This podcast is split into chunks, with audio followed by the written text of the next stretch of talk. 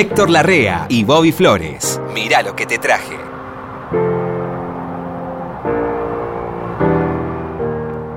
Hola. Buenas noches, señor Héctor Larrea. Flores. Qué placer verlo. ¿Cómo es, está mucho, Ud? es mucho más placer escucharlo. Se ha hecho muy popular el UD. Sí, el Ud- a mí a- cuando me hablan de usted me dicen, ¿cómo anda Ud? ¿Cómo anda UD? Eh, le voy a, me, me voy a tomar la libertad, el libertinaje intelectual, casi diría, de...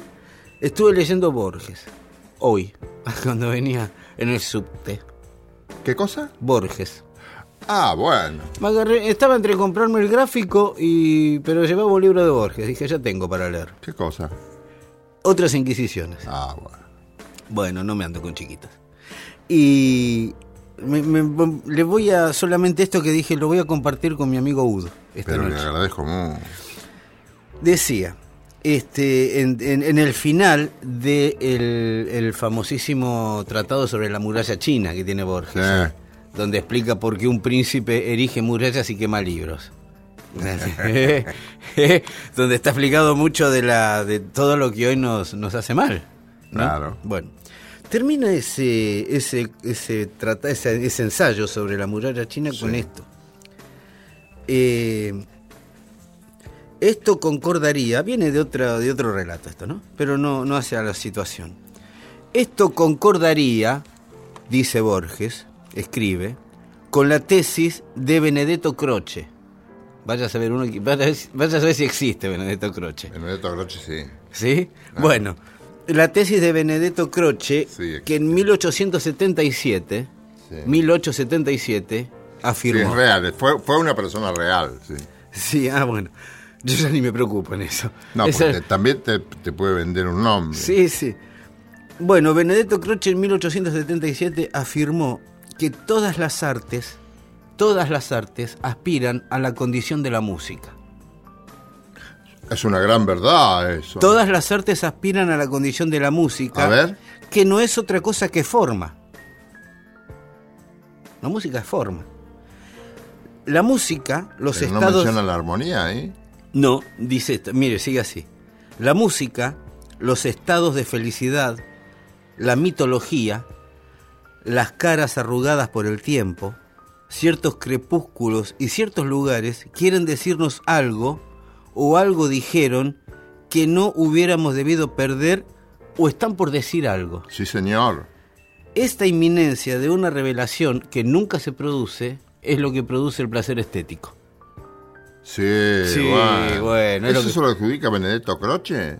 No sé hasta dónde es lo de Benedetto Croce. Yo creo que solamente lo de Croce fue que Porque todas las es una artes. conclusión borgiana. Es ¿eh? muy Borges. Yo creo que lo de Croce es que las artes aspiran a la condición de la música.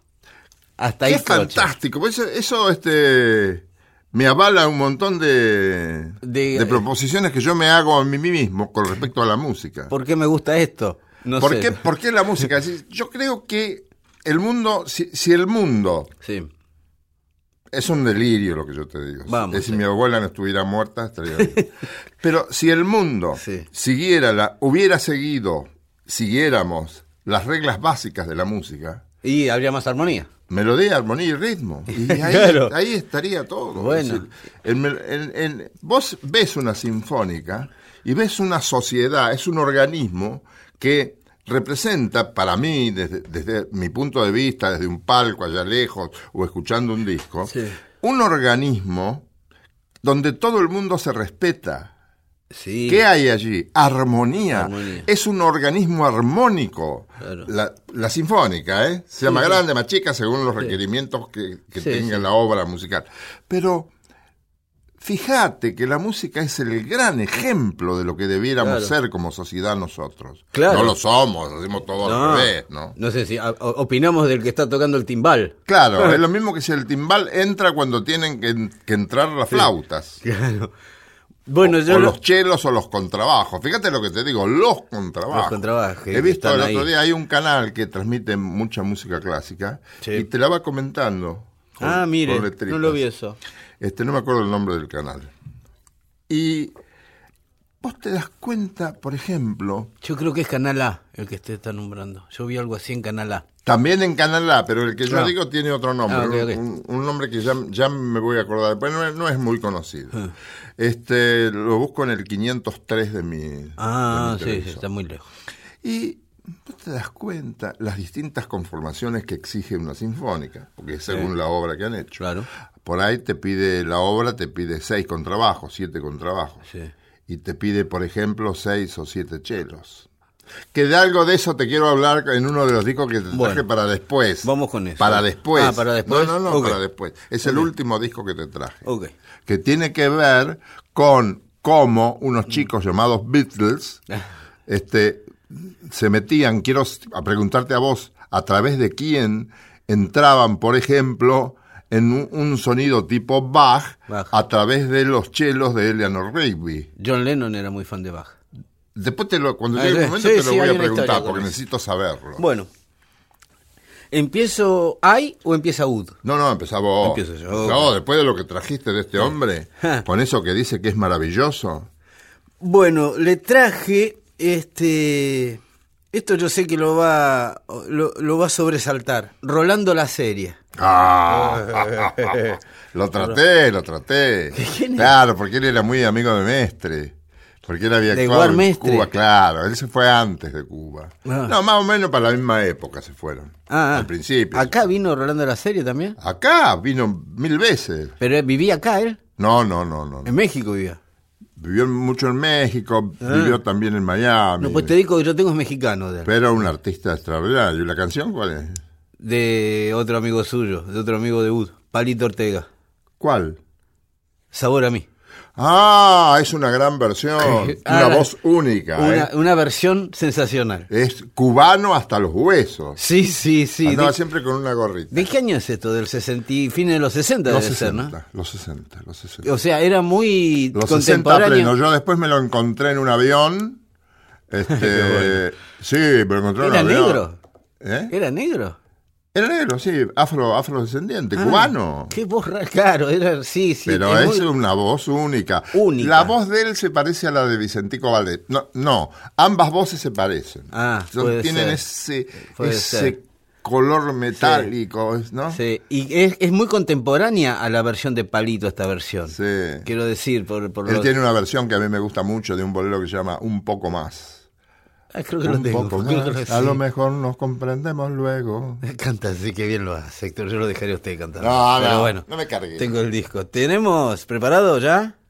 Bueno, vamos a escuchar entonces Rolando la serie. Rolando la serie haciendo Sabor a mí. Muy bien.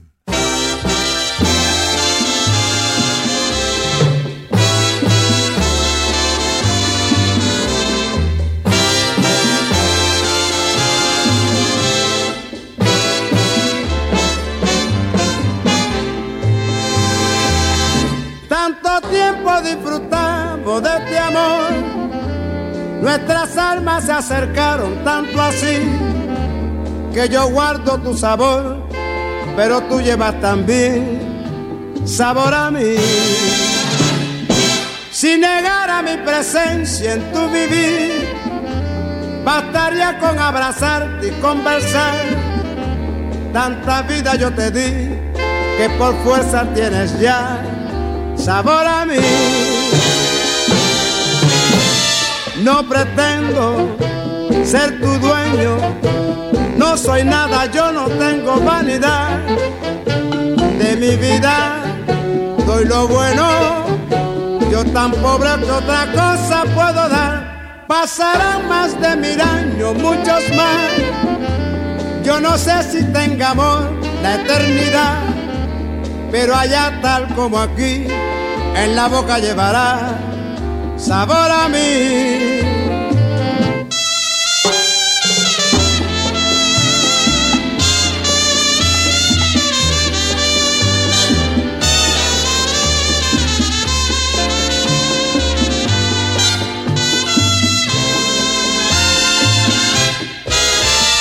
No pretendo ser tu dueño, no soy nada, yo no tengo vanidad. De mi vida doy lo bueno, yo tan pobre que otra cosa puedo dar. Pasarán más de mil años, muchos más. Yo no sé si tenga amor la eternidad, pero allá tal como aquí, en la boca llevarás sabor a mí.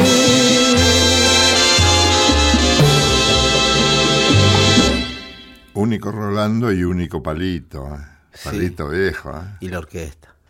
La orquesta. Son músicos cubanos. ¿eh? Son todos cubanos, ¿no? Sí, la se- percusión es cubana. Se sí. grabó mucho, yo creo que también en México, pero yo me acuerdo de las grabaciones que hizo en, en, en Miami. Claro. No. No, puede ser, yo te lo saqué de Fonovisa México, pero porque estaba Sí, ahí. pero me parece sello, que pero- se ha grabado en Miami, puedo equivocarme. Muy lindo todo, muy lindo todo lo de la serie, muy muy chévere, como dice muchas Muy veces. bien. Muy bien.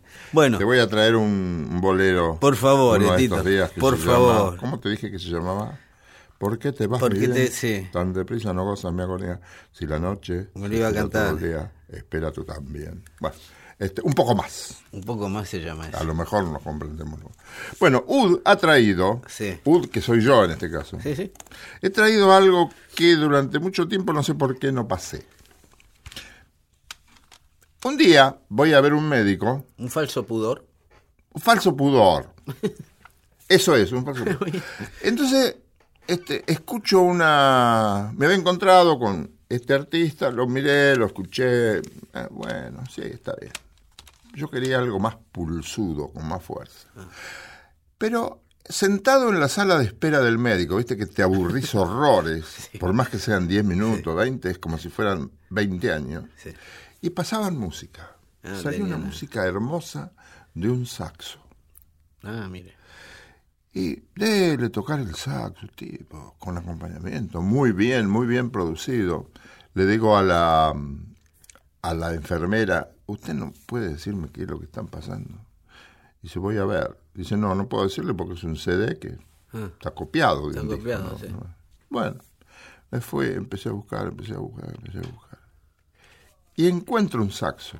Ah. Este hombre, yo tenía muchos discos ya, se llama, se llamaba y se llama Sí.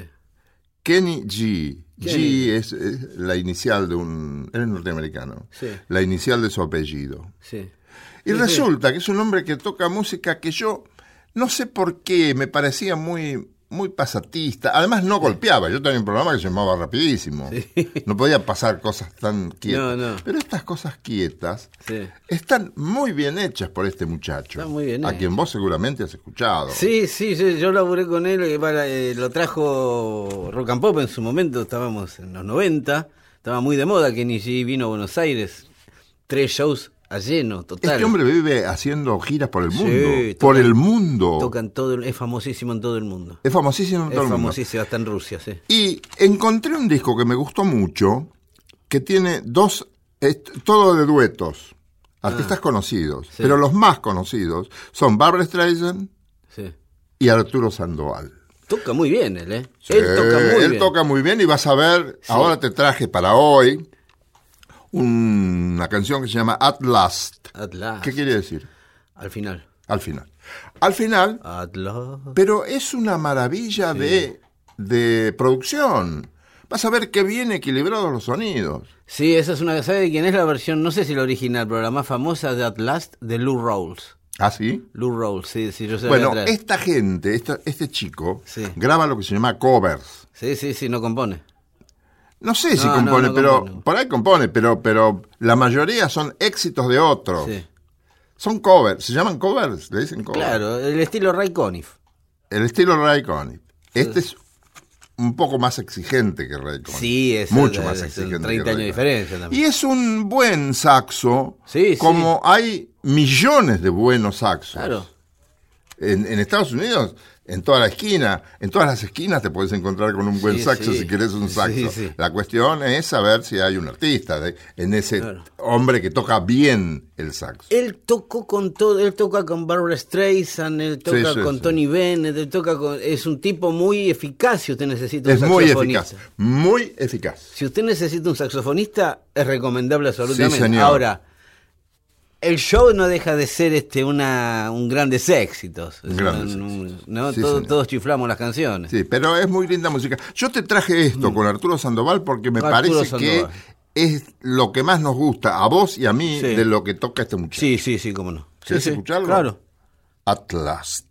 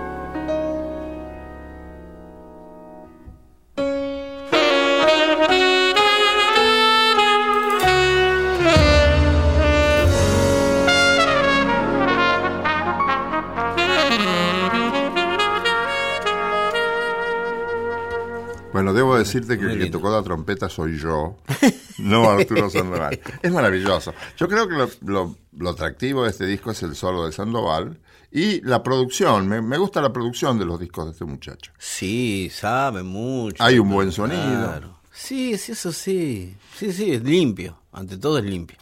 Sonido que no se, nunca, se- uno nunca se equivoca ninguno. Sí, no, no, no, no. Son perfectos. Cualquier cosa menos eso. Bueno, estábamos, mire, mire usted, mire Ud, mi querido Ud. Mire, uy. Empezamos con un, con un cubano, ¿sí? Después seguimos con un saxofonista. Así que, y esto no, no está preparado, la gente va a pensar, ah, qué, qué producción tiene. Ah, no está preparado. El señor Martín Jiménez es un productor genial.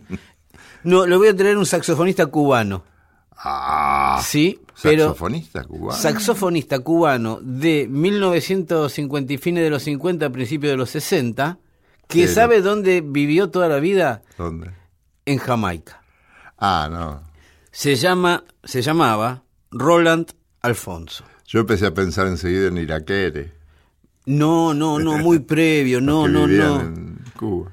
No, no, esto está dentro de esa música jamaiquina que tanto me gusta a mí, vio que la del principio de los 60, Sí, la Jamaica sí, sí, sí, consumo interno. Roland Alfonso era el saxofonista de una banda que se llamaba Los Scatalites, que era una banda que tocaba con un montón de artistas, era la banda de acompañamiento de un montón de artistas, de un sello chiquito de Jamaica, consumo interno, todavía no tenía la proyección mundial que tenía la música jamaiquina hoy. Y cada tanto hacía sus propios discos. Cada tanto todos los de los Scatalites hacían sus propios discos. Total, el estudio era de ellos. Se metían cuando querían y grababan. Ronan Alfonso era un saxofonista que la verdad no fue muy famoso. Porque ya le digo, era- eran tipos que armaban sus bandas y tocaban toda la noche. Estaban los Scatalites y después estaban todos los desprendimientos. Entonces la gente sabía que iban a ver a los Scatalites, pero terminaban viendo seis orquestas diferentes. Porque después el, el trombonista que era Rico Rodríguez llamaba a sus amigos, Ronald Alfonso llamaba a los suyos, cada uno tenía su repertorio, componían, componían. Y Roland Alfonso, que no es muy famoso y que yo quiero que sea muy famoso, era un, para mí un compositor de melodías genial. Mire qué, mire qué adjetivo le puse, genial. Eh, le gustaría escuchar una canción que se llama Pussycat, que yo creo que los nombres se lo ponían porque había que ponerle un nombre, ¿no? Sí, había que había que poner- un nombre. ¿Quiere escuchar Pussycat de, de Roland Alfonso, año 1962? Pussycat, se escribe Pussycat. Pussycat. Pussycat. Pussycat. Roland Alfonso, año ver. 1962, este cubano saxofonista en Jamaica. A ver, Rolando. Uh-huh. Come on, everybody. Let's count El Pussycat.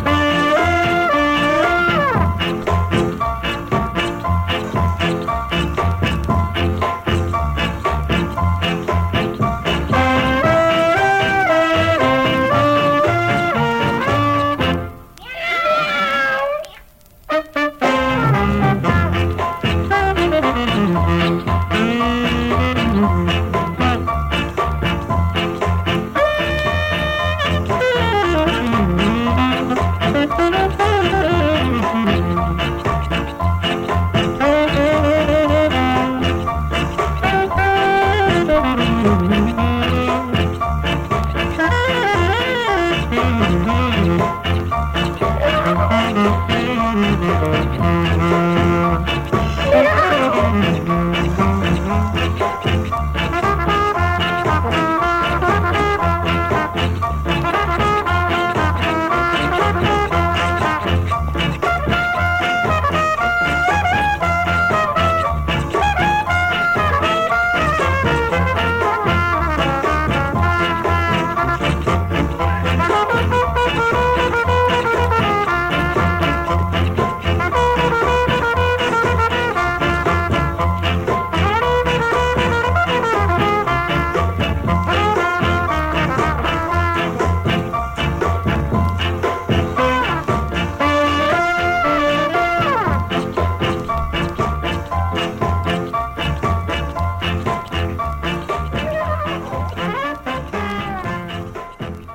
Que sonido, sonido de muy, muy precario, digamos, a lo que se escucha hoy, ¿no? Vaya a saber dónde grabaron Puede esto ser, también. si yo no, no, no lo percibí así. Lo Ese- percibí muy bien, como una. No, no, muy componía muy bien, componía muy bien, un tipo que ha sentado, uno de los que ha sentado las bases de lo que después fue el desarrollo del reggae, del ska y de todos esos ritmos que hoy son mundialmente famosos. Bueno, ¿Qué le parece una pausa me parece muy bien para reflexionar? me voy a ajustar el nudo de la corbata y vengo Muy bien, muy mi bien. querido Udo.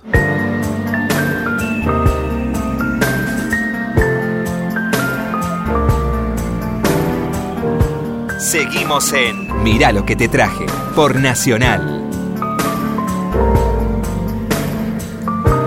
He notado, Flores, que cuando uno se viene grande, pero grande en serio,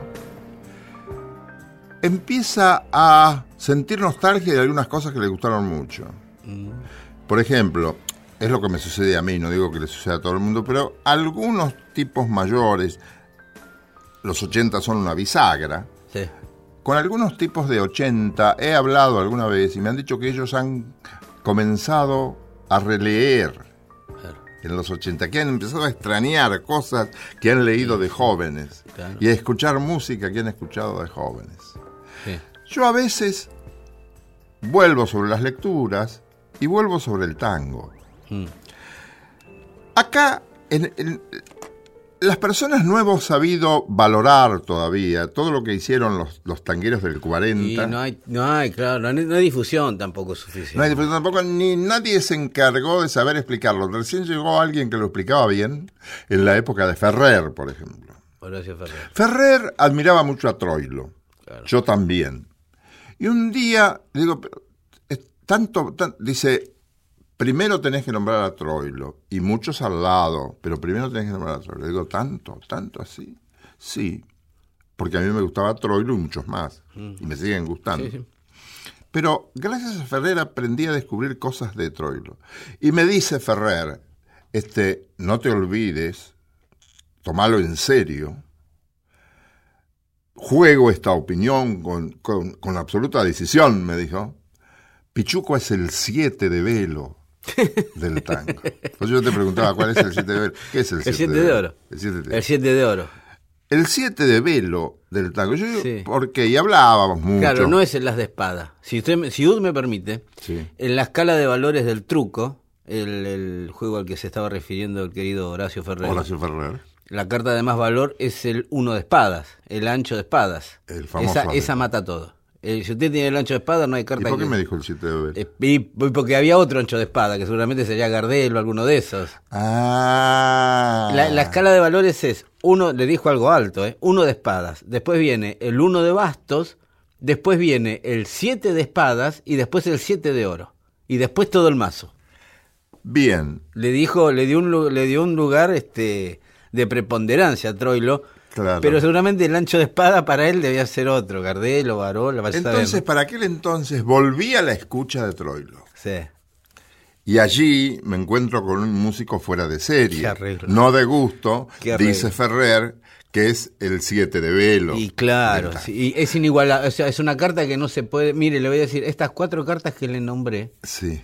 el uno de espada, el uno de basto, el siete de espada y el siete de oro, son las únicas cartas que no se pueden empatar, no se pueden empardar. No se pueden perder. No, son únicas.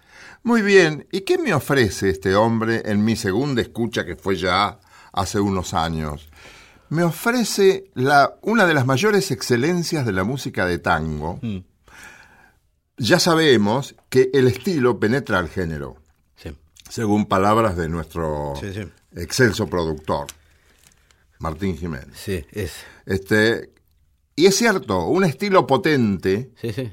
penetra el género y le insufla nuevos Y recursos. le da, al claro, nutre. Pichuco pi- lo nutre. Pichuco nutrió al género tango. sí.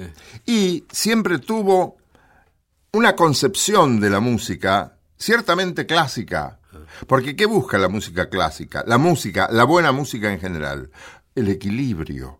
Hablábamos hoy de la Eh, armonía. la armonía. A Troilo le fascinaba, y vos escuchando los instrumentales, sobre todo los instrumentales de Troilo, eh, de cualquier época, ¿eh?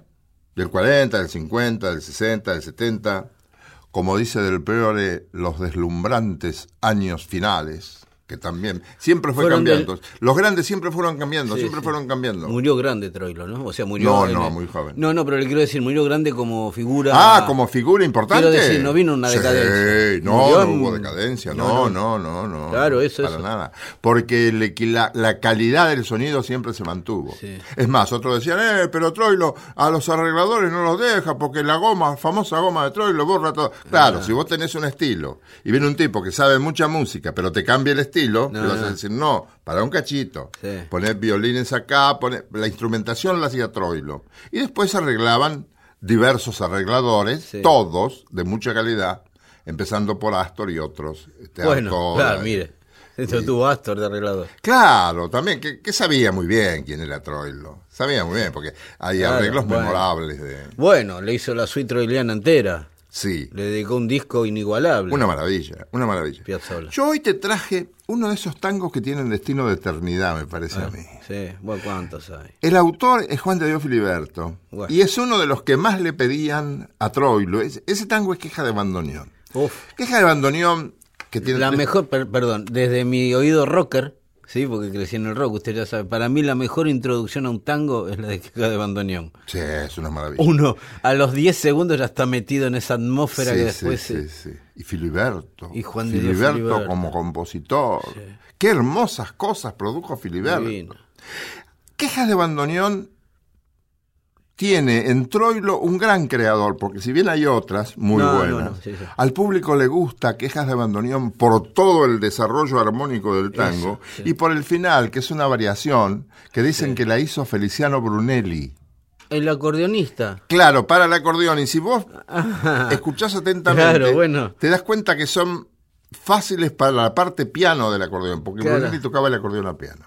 Claro, claro, para las teclas. Claro, por No el para los tipo de- botones. todo está de, de cómo tenés este, distribuidas las teclas. Claro. Vos tenés un piano que para colmo es vertical. Es vertical. Sí, un sí, piano sí. rarísimo. Y pesado.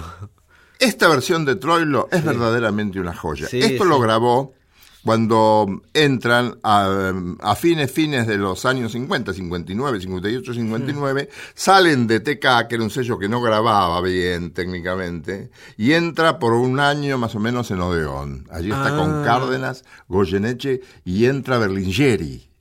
El de Bafa, el, el socio de Bafa. Claro, Berlingeri. Osvaldo Berlingeri. Osvaldo Berlingeri. Un gran pianista. Sí, Berlingeri. sí, más vale. Esta versión de Quejas de Bandoneón Sí. es francamente memorable. Si querés, la escuchamos. Por favor.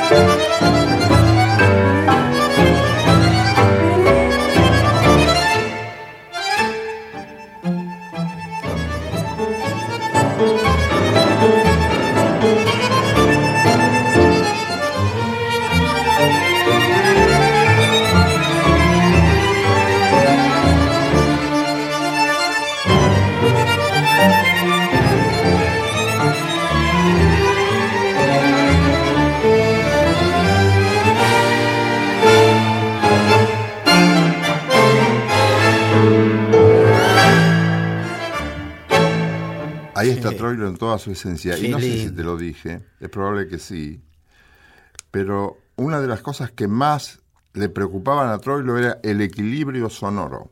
Si vos escuchás Troilo detenidamente, vas a ver que es un equilibrio sonoro muy sabio, muy pensado y muy cuidado. Claro. Sí, Cuando. Troilo hacía ya la gente sabía que tenía que bajar al máximo posible el nivel del sonido. Qué- Lo- Los músicos, ¿no? Sí, sí, No, sí. una sí. maravilla. Qué maravilla. Divino, divino. Bueno. Eh, querido Eh, lo que le voy a mostrar ahora es este Gil Scott Heron. ¿Sí? Gil, S- ¿Lo que? Gil Scott Heron. Mire, le voy a contar una cosa. Con mi amigo Willy Crook. Un Willy día, Crook. Willy Crook, usted sabe, el conocido saxofonista y autor Eh. que tenemos aquí en National Rock. Sí, sí, sí, sí. con Willy Crook este, éramos muy fans de, de Gil Scott Heron. Gil Scott Heron fue el tipo que no inventó el rap, porque nunca se lo propuso. Gil Scott Heron era un poeta. En los años 60 era Pantera Negra. ¿Me explico? Pantera Negra. Era Pantera Negra, sí. Dicen, dicen las malas lenguas, que era el amante, uno de los últimos amantes de, eh, de esta cantante y pianista Pantera Negra, eh, Nina Simone. Nina Simone. Nina ¿sí? Simone. Nina fue la que lo... lo- ¿Qué era? ¿Más cantante que pianista más pianista que cantante? ¿Ella? Ella. 50 y 50. 50 y para, mí. 50. Sí, para mí 50, para mí, ¿eh? Esa Eh, impresión me daba a mí, pero no. Sí. Bueno, eh, ella conoció a un joven, Gil Scott Heron, poeta universitario, un tipo bastante estudiado, ¿sí? Que en la calle 125 y Lenox, si usted conoce Nueva York, está eh, en la, en la playa, la, la plaza principal de Harlem. Ya Sí. me voy olvidando. un poco. 125. Hace mucho, ¿no? Claro, de la 110 para adelante es Harlem. De Harlem. La 125 y Lenox es el centro de Harlem. Me tomo el tren A. Ah, el tren A. Bueno, ahí es donde Gil Scott Heron leía sus poesías. Tiene un libro fantástico que se llama The Vulture, el No cuervo, sí. Y la gente se reunía a escuchar. Afro. Sí, sí. Era afro. Sí, sí, sí, negro como pocos. La gente se reunía a escuchar sus poesías, fines de los años 60. Él, un joven universitario, encuentra un socio musical que le dice: Vos podés cantar, eso se puede hacer música, lo que vos estás leyendo. Y ahí el tipo empezó a hacer. Alguna vez pasamos acá, La Revolución no será televisada. De acuerdo. Un himno de la negritud Del título me acuerdo. es de él, ¿sí? Eh, Gil Scott Heron tuvo muchas épocas, tuvo muchas bandas con el tiempo, ¿sí? Eh, le decía esto, con Willy Crook un día hicimos un show que no queríamos hacer, yo pasaba música y él iba a tocar con su banda, y lo hicimos con la promesa de que vamos a usar, ¿se acuerda del uno a uno? Esa época de Argentina. Sí, me acordaré. Ganábamos, ganamos como 10 mil dólares esa noche. Que, que no era mucho. Hoy es mucho, pero en ese momento no era mucho. 10 mil pesos. Cual- que 10 mil pesos eran. Y dijimos, vamos Yo a... nunca entendí. No, no, nadie entendió, pero bueno, no importa, todos hacíamos lo mismo. Vamos a hacerlo, mi querido Willy, y usemos ese dinero para una obra de bien, para una obra de bien a la humanidad. Vamos a ver a Gil Scott Heron a Nueva York. Nos gastamos esa plata y nos vamos un fin de semana a ver a Gil y fuimos. Qué bueno. sí, es- quiero decir, es el único tipo que hice eso. Al único tipo que yo fui No, a ver hacer esas cosas es muy lindo. a 10.000 kilómetros de distancia fue a él. Porque yo no quería morirme sin ver un show de Scott y gracias a Dios lo vi. Fue el mejor show que vi en mi vida porque era un show ante 110, 120 negros en un boliche chiquito en pleno Manhattan.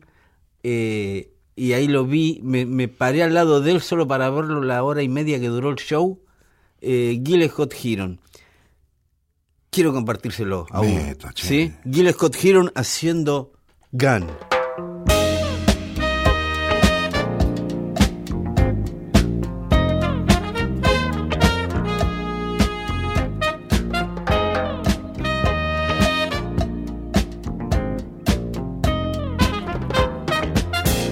Brother man nowadays living in the ghetto where the danger's sure not real. Well, when he's out late at night, if he's got his head on right, well, I lay you nine to five, he's walking with steel. Brother man say he's afraid of gangsters, messing with people just for fun. he don't want to be next. He got a family to protect. So just last week he bought himself a gun. Everybody got a pistol. Everybody got a 45.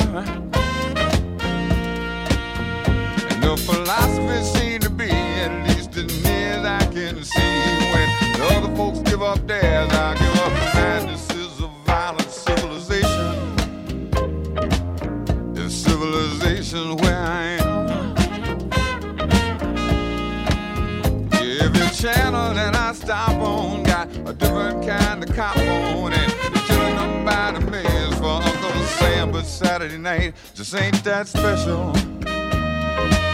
Yeah, I got the Constitution on the run. Cause even though we got the right to defend our home, defend our land, got to understand to get it in hand about the gun. Everybody got a pistol. Everybody got a 45.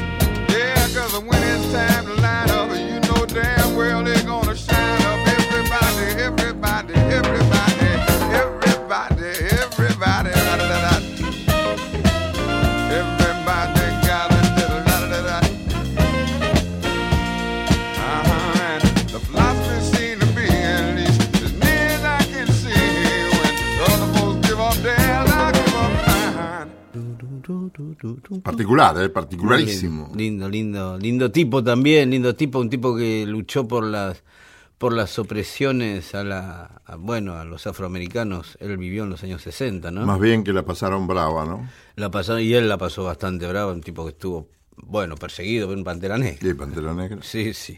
Bueno, ahí tenía Gil Scott Heron. Vuelvo sobre mis pasos, Flores. Vamos todos sobre sus pasos, Uto. Cuando uno es más grande, empieza a revisar cosas. Hoy está con eso. Hoy está, Aquellos con que eso. le han- hoy está con eso que es más grande que todo el mundo. Y estoy con eso. Pero lo bueno es estar más o menos lúcido, Sí. Ah, bueno. como para poder volver a disfrutar de algunas cosas Sí. que lo emocionaron mucho. Un día entro en una, en una casa de venta de discos y veo estos discos que tienen el uno, Los número uno de los Beatles. número uno de los Beatles. Pero este yo creía que era grande figura, pero no, había de todo después. Había cantantes de Ah, ah, no, no. segunda y tercera y cuarta categoría, Sí, sí. que también los número uno de fulanito de tal, no vamos a nombrar. Para Sí, es decir, que cualquiera en un momento tiene un número uno, tiene uno, número dos, no Pero 40. esta gente, estos fenómenos, esto que ha producido el siglo XX, En la última mitad. vos acotaste que eh, fue más destacada la última mitad. Sí, sí, porque Debe hay- porque hay nomás, No lo había registro. considerado nunca. No, yo creo que es porque hay registro Pero sí, también. sí. Se- Sobre la mitad, sobre, sobre la mitad del siglo XX, en el 47, surge Armstrong con su grupo Claro. definitivo, ¿Sí? la Sol Star, Sí, por sí. ejemplo. Claro. Y ya se viene gestionando muchas cosas, se viene el bebop, se vienen Y sí. muchas cosas ¿Y interesantes. sabe que surge? El mercado. El mercado, Porque se inventa qué? El tocadiscos. claro. Ya la gente podía comprar un disco y escucharlo en su casa. ¿Cuándo desaparece el disco de pasta? Fines de los Porque 50. eso lo hacía mucho más difícil, Fines de los 50. complicado. no, el fines de los vinilo, 50. el vinilo en los 60 ya era todo vinilo. Ya era todo vinilo. Sí, sí, sí. Bueno, en estos, que, que esto es un fenómeno de los Beatles, Sí. tantos éxitos, Bueno, los Beatles se, se sacaban ellos del número uno. Eran número, 27 discos número uno. muchas veces ha pasado que eran ellos número uno durante meses y, y se lo- los desbancaban ellos mismos con otro tema más. Sacaban otros, era época que se sacaban discos simples, ¿se acuerda usted? Se Sí, sacaban acuerdo. de a dos o tres he temas. tenido, he tenido. Entonces ellos tenían un número uno durante meses y después sacaban otro disco y pasaba ese al número uno y el otro al número dos. Todos estos discos, los 27 discos, Sí. el penúltimo es Let It Be, Sí, son buenos. Eh, ¿Quién va a dudar si, si sí, sí. recibieron la, la complacencia mundial? Sí, sí. Ahora, a mí me gustan todos, los he escuchado todos. Ahora que vuelvo a escuchar, sí. No te voy a decir por qué. No, Porque cuando uno se pone grande vuelve a escucharlos. Bueno, digo, hay uno que siempre me atrajo. Mirá que están todas, está Yesterday, está Yellow Submarine, un montón de cosas Sí, interesantes. Help. A mí lo que más me atrae es Eleanor Rigby. La chica que juntaba el arroz después de la boda. Esa. Una Que historia. tiene una traducción que yo no interpreto, es literal la traducción. Y por eso me parece No. que hay. Tiene que tomarla otra persona que haga una traducción más poética. Más artística. El claro, el sentido artístico que tiene la letra, porque la letra, dicha así, por Eh, ahí no no, te dice claro, nada. sí, sí. En muchas canciones pasa eso. Claro, los Beatles muchas veces pasó. Muchas veces pasó eso con los Beatles. Y fíjate, hay una. ¿De dónde eran los Beatles? De Liverpool. De Liverpool. Liverpool es un suburbio puerto. de. Un puerto. Un. Una ciudad portuaria. Es gente del pueblo esta, este, Claro. los Beatles. No es Londres. Son chicos que recogían las sensaciones populares. Sí, sí. Bueno, le han cantado mucho a su. Él, eh, Penny Lane es una calle de, de Liverpool que hoy es famosísima, pero en ese momento Claro, era una claro. calle de barrio, digamos. Claro. Ahora, la chica del arroz es Eleanor Rigby, ¿no? Sí, Eleanor no me Rigby, equivoco. La chica que juntaba el arroz después de las bodas. Lo que, ¿Quién hacía los arreglos para ese entonces? No, yo creo que se compartían eh, Lennon y McCartney un 50 y un 50, teniendo en cuenta que todavía en esa época, que era cuando recién llegaban de la India, George Harrison todavía no tenía la envergadura que tuvo en los últimos dos o tres discos. ¿Cómo me gustaría saber quién tuvo la idea de incluir esos arreglos de chelos, Sí. que son tres o cuatro chelos, mínimo, Lennon. mínimo, Lennon? Y mete a Bach, vete la- su admiración Sí. por Bach. El que hizo eso conocía a Bach. Bueno, en el álbum blanco, que yo se lo voy a traer en algún momento, hay una canción que se llama Because, Because, que un día escuchándola eh, con un musicalizador de, de radio bastante más antiguo que yo, me dijo, eso que estás escuchando es Bach. "Eh, Son los Beatles, le digo. No, no, eso es Bach, me dijo. Y me acuerdo que sacó un disco y me mostró el mismo arreglo. Que era el ¿sí? mismo arreglo. Sí, sí.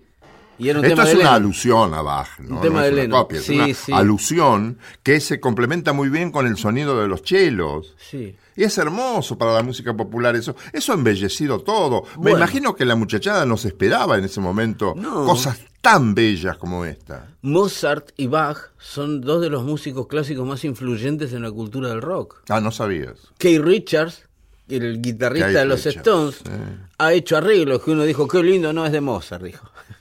Lo puse yo, pero la verdad que es de Mozart. Sí, Eh, sí, sí, yo tengo un... Hay un disco maravilloso que salió hace muchísimos años que no tengo, pero que existe, que es eh, un montón de músicos de rock, Keith Richards, Paul McCartney, Elton John, eligiendo temas clásicos que los influyeron. Y Keith Richards puso uno de Mozart. Ahora, ¿cómo habrán disfrutado estos chicos cuando escuchaban esas grabaciones que, le- que hacían ellos? Sí. Con esa música tan linda. Ellos de- seguro que sabían que estaban beneficiando el oído de la gente. Eran geniales. La belleza que ofrecían a través de esta música. ¿Querés que escuchemos, Eleanor? Por favor, me encanta. Dale.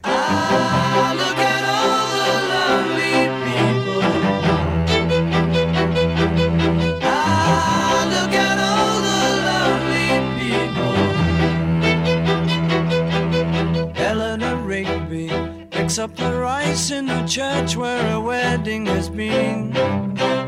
Lives in a dream, waits at the window, wearing the face that she keeps in a jar by the door. Who is it for? All the lonely people. Where do they all come from? All the lonely people, where do they all belong? Mother Mackenzie, writing the words of a sermon that no one will hear. No one comes near, look at him working, darning his socks in the night when there's nobody there. What does he care all the lonely people? Where do they all come from? All the lonely people, where do they all belong?